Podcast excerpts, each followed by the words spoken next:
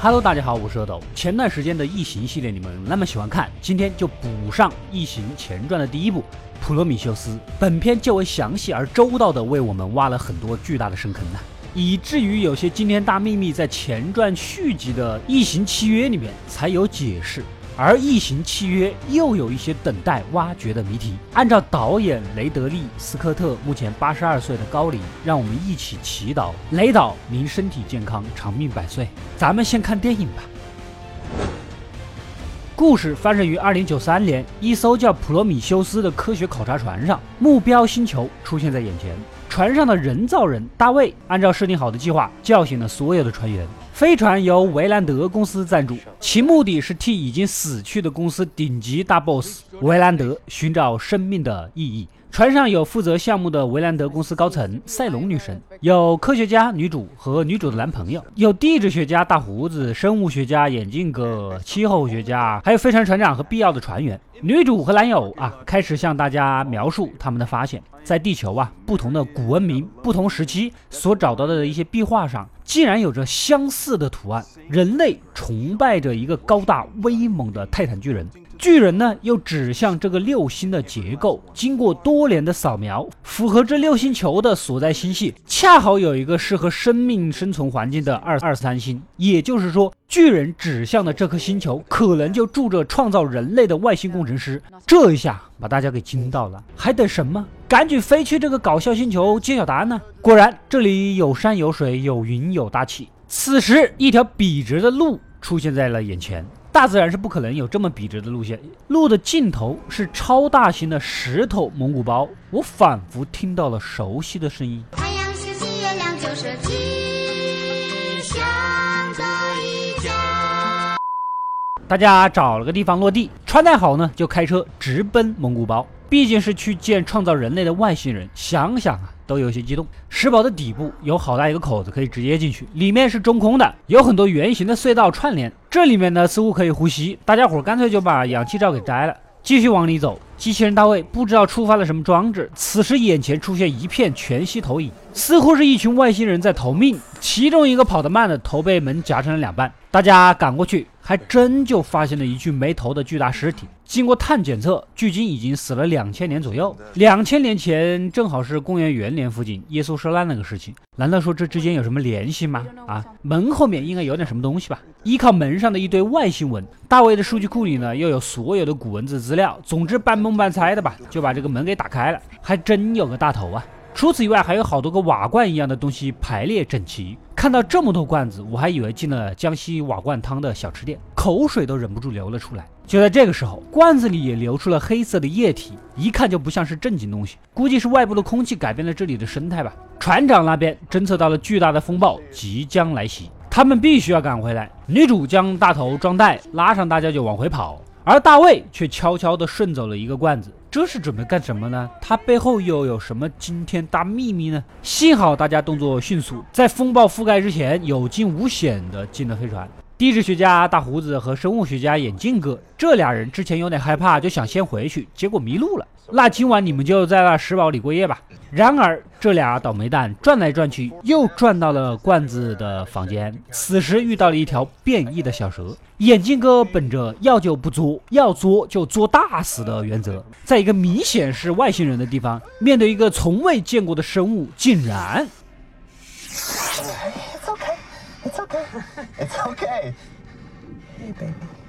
你们不死不足以平民愤呐！其实这个变异的小蛇就是里面的小虫子，在接触了黑水之后变成了这样。女主这里啊，大家回来之后就迫不及待的勘察这个大头。外面这个大象头骨一样的东西其实是头盔，一打开，里面一个半腐烂的真正的大头，这应该就是传说中的泰坦巨人了吧？女主呢给大头加电测试，结果没控制好量，承受不住压力，这个头直接就爆了。现在好了，直接研究老姜吧。但这一研究让人很惊讶，跟人类的 DNA 一模一样，也就是说，这就是他们要找的创造人类的工程师啊。另一边的大卫也把送回来的罐子给打开了，果然有几瓶黑水。之后，大卫将碰过液体的手指故意塞到女主男朋友的酒里，似乎是想拿它测试黑水的效果。你坏得很呐啊！晚上，男友跟女主又情不自禁地做了一些羞羞的事情。第二天，大家肯定是准备去接昨天迷路的二人组啊。毫无疑问就发现两人的尸体。此时男友突然撑不住了，好像身体开始受感染而变异。这变异的虫子呢，也出现了，攻击了大家。咱只能先回母船再说吧。人造人大卫悄悄地离了队，走到了另一条路，打开大门，竟然是更多的罐子，像是仓库一样。再打开里面的门，中间是一个大圆盘，这应该是控制室了吧？他随便按了一个按钮，又一段全息影像放出，几个巨人呐坐入了控制室，拿起笛子吹奏了一番。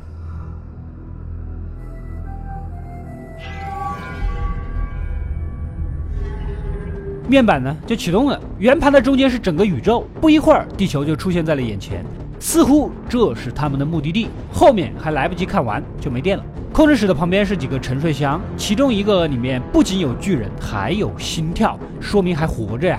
回到女主这儿，船长和女主扶着男友想上船治疗，赛隆女神坚决不同意。谁知道你们得了什么病，扩散了怎么办？直接喷火给他烧了。暴力的赛隆就是这么招人喜欢。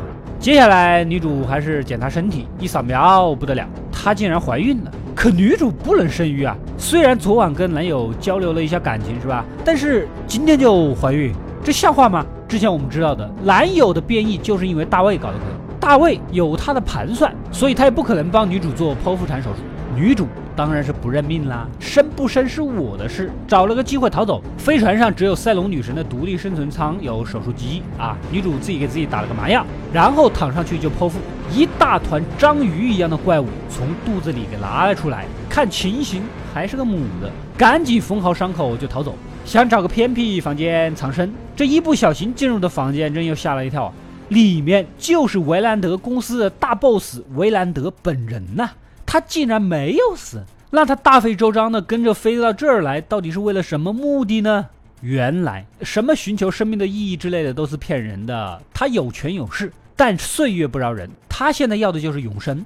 既然巨人是人类的创造者，那么他肯定有办法延续人类的生命，这才是他真正的目的。人造人大卫找到了活体的巨人，现在只要过去唤醒他，再问出长生不老的方法，不就完事儿了吗？所以之前大卫一直以来搞什么暗自行动啊，全是在帮维兰德做铺垫的。黑水这个东西，从目前来说是一种基因武器。微量的触碰就会跟宿主的基因混合，诞生出异形。不同的物种融合出不同的异形。女主是拿出来的早，不然就跟《异形一》里面一样，成熟了就直接破胸而出了。这虽然刚做完手术，但是去跟巨人直面对话，这个机会千载难逢。女主稍微吃了点抗生素，穿上宇航服啊，就准备跟他们一起出发了。但这一切事情，赛隆女神都毫不知情。其实赛隆就是维兰德的女儿。赛隆女神想要继承公司的权利，老爸维兰德不想啊啊，所以他俩有矛盾。一行人再次来到石堡，穿过黑水罐的仓库，一路直奔控制室。大卫驾轻就熟地拿起笛子，吹出了启动的音乐密码。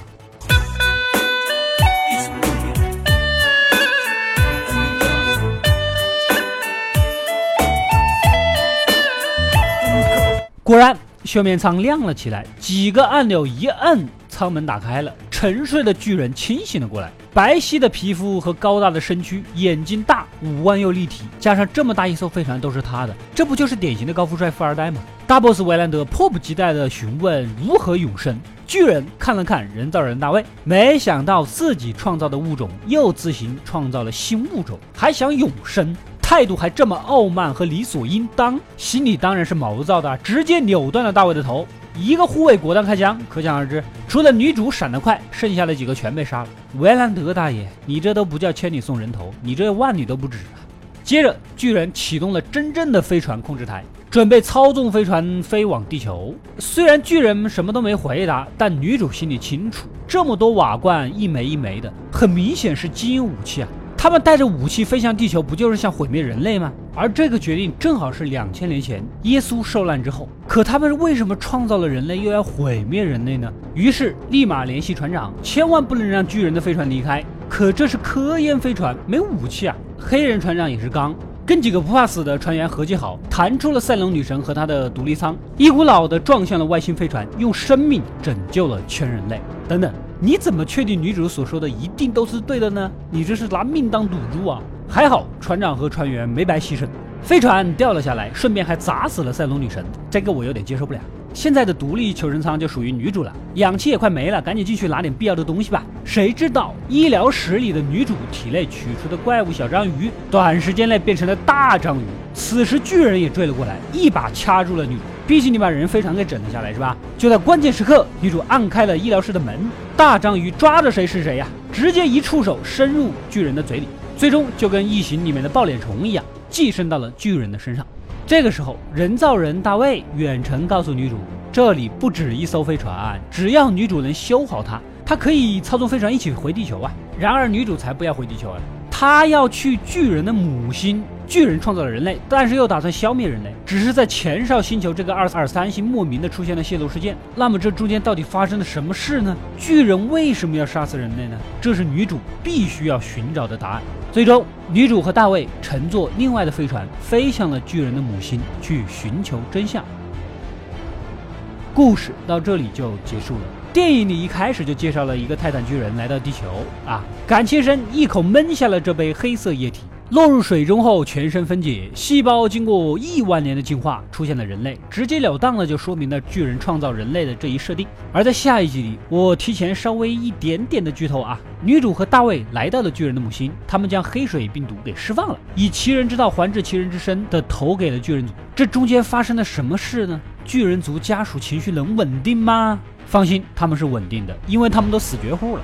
那他们之前为什么要杀死人类呢？如果你们还想要继续看后续故事的话，不妨留言点赞支持一波。下期我们接着分解。